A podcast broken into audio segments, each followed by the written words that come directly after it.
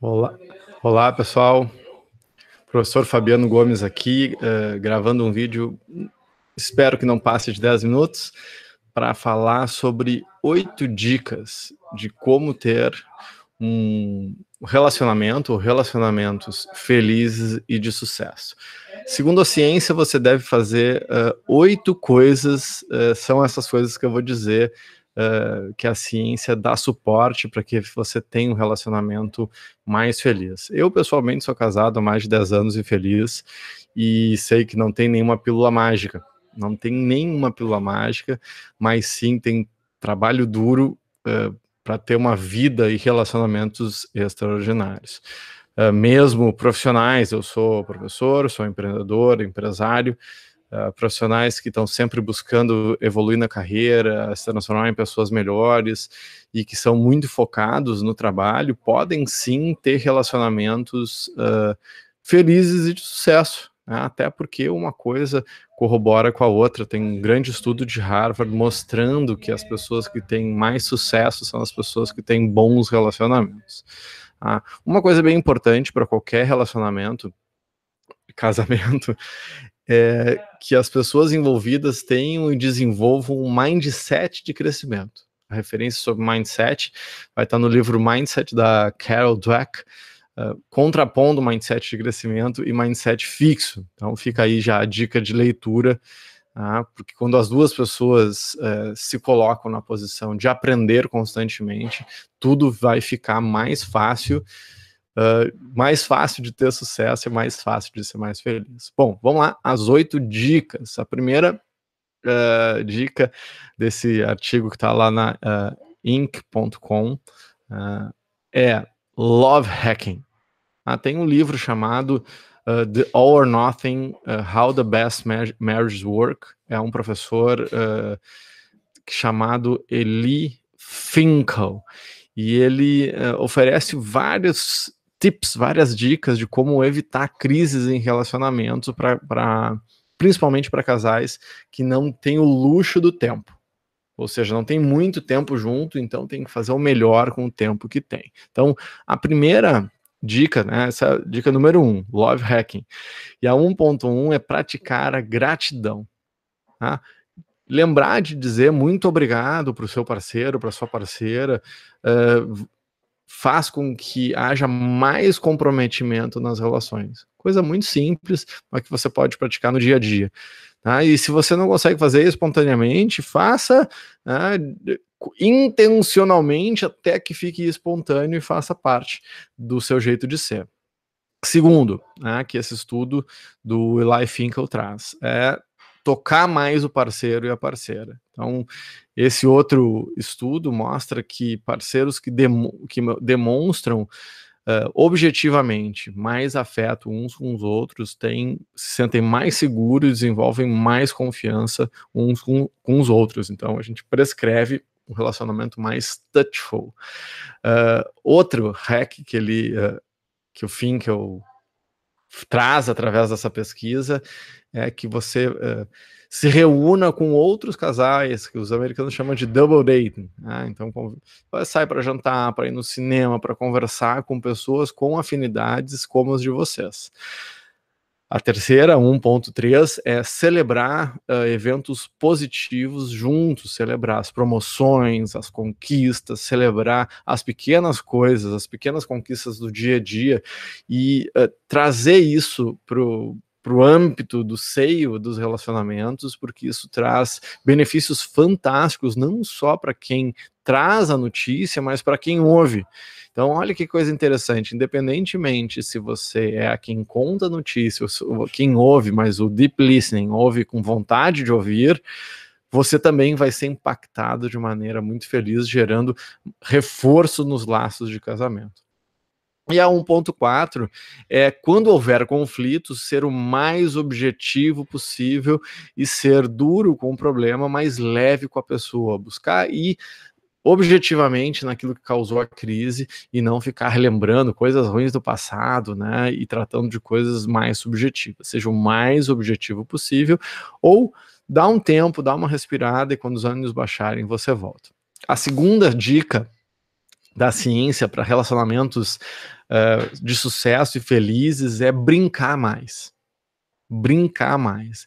Então, uh, esse estudo do Finkel, ele, uh, um dos estudos que ele fez, com 53 casais, mostram que, que casais que aleatoriamente fazem atividades como uh, dançar, ir ao teatro, ir no cinema, ou jantar junto, né, que de maneira disciplinada, mais disciplinada, ou seja, constante, mas uh, não necessariamente na rotina, mais aleatória, fazem coisas que deem prazer para os dois, brincam mais, se divertem mais, geram uh, um maior engajamento com a relação.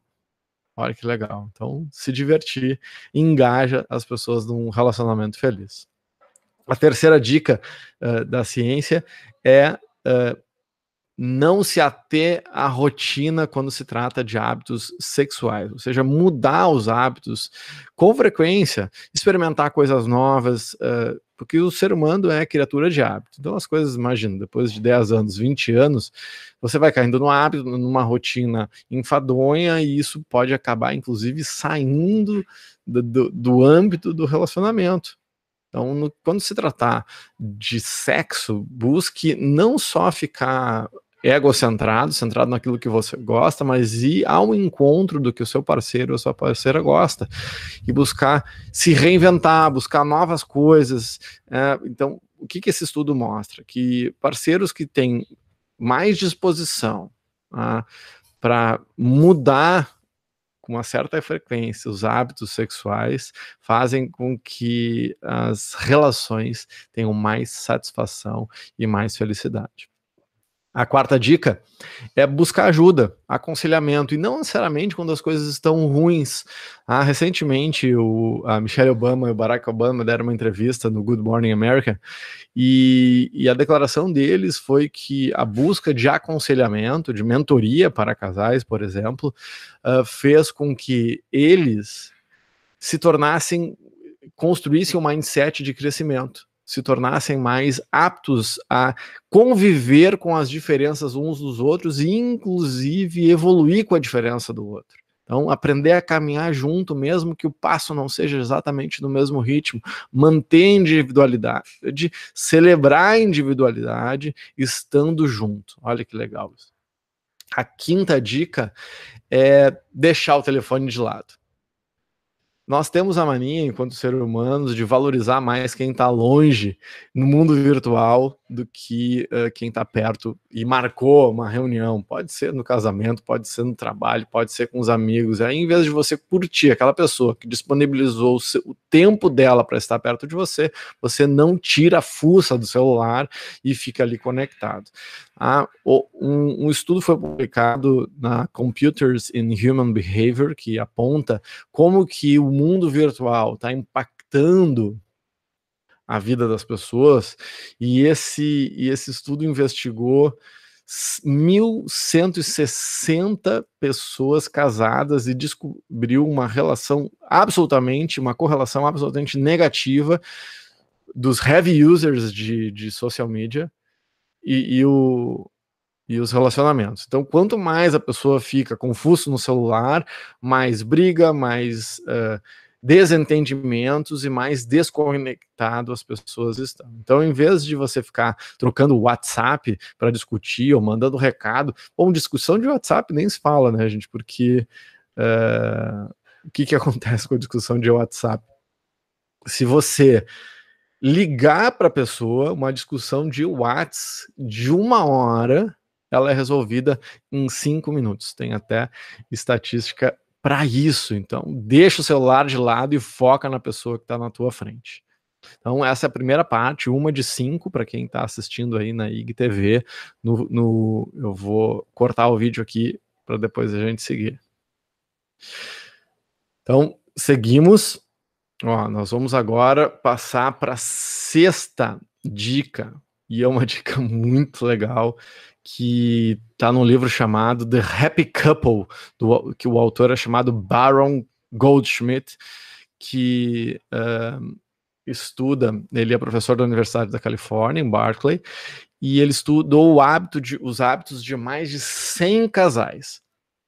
e mostrou uma relação muito clara entre os casais que dormem pouco, quem dorme pouco, descansa pouco, briga muito mais com o seu parceiro, com a sua parceira. Então, inclua sono e sono de qualidade no seu dia a dia, porque você pode estar brigando com o seu litis com sorte só porque está com sono e está cansado e não tem nenhum uh, nenhum motivo verdadeiro, é só canseira mesmo. Ah, a sétima dica, né, baseada e lastreada na ciência para ter um casamento feliz e de sucesso, é praticar atos aleatórios de carinho e de bondade um com o outro. Coisas como um, afago espontâneo no meio do dia, se vocês trabalham junto no meio do trabalho, um olhar com um sorriso, é ir buscar um café e não trazer um café só para ti, trazer o café para o companheiro, para a companheira, pode uh, eliminar o estresse de um dia inteiro de trabalho, uma coisa muito simples. Ah, o Terry Bush escreveu um livro chamado, que é outro pesquisador e autor, escreveu um livro chamado Cinco Passos Simples para que o seu uh, casamento passe de bom para ótimo. Ele estudou 373 casais para chegar a algumas conclusões. Esses casais tinham mais de 28 anos e e a grande descoberta dele, desse que ele publicou nesse livro, é que pequenos atos de carinho e de bondade são grandes preditivos de um casamento e relacionamentos felizes. As grandes coisas, quando as grandes coisas acontecerem, a gente aproveita. Mas isso não é indicador de que tu vai ter uma vida feliz. As pequenas e reiteradas uh, atitudes de carinho, disciplinadas, se você não tem essa disciplina, não tem o costume, coloca na disciplina, mesmo que seja meio, até meio fake no início, mas se obrigue a fazer isso, que daqui a pouco isso vai ser incorporado por você e você vai ver um grandíssimo resultado. A oitava dica é ria do passado. A rir, né, aquilo que, que as, os nossos avós diziam que rir é o melhor remédio, é uma grandíssima verdade. Então, parar por tempos e ficar lembrando das coisas que vocês fizeram, do, das vergonhas que vocês passaram, das viagens que fizeram junto e rir, rir de si mesmo é uma é fantástico para os relacionamentos. Ah, teve um estudo uh, que foi publicado na Motivation and Emotion que descobriu que casais que se lembram e riem junto das coisas que fizeram no passado uh, são muito mais felizes. Eles chamam de laughter uh, reminiscence e, e mostra que rir do passado gera um estado de satisfação, de conexão, de cumplicidade muito acima da média. É quase como se fosse um boost né, do relacionamento, não se levar tão a sério e rir das coisas que se fizeram no passado. Então, essa foi a oitava dica uh, né, dessa, desse artigo da Inc.com. Eh, lastreado em vários livros, lastreado em livros interessantes, em pesquisas interessantes.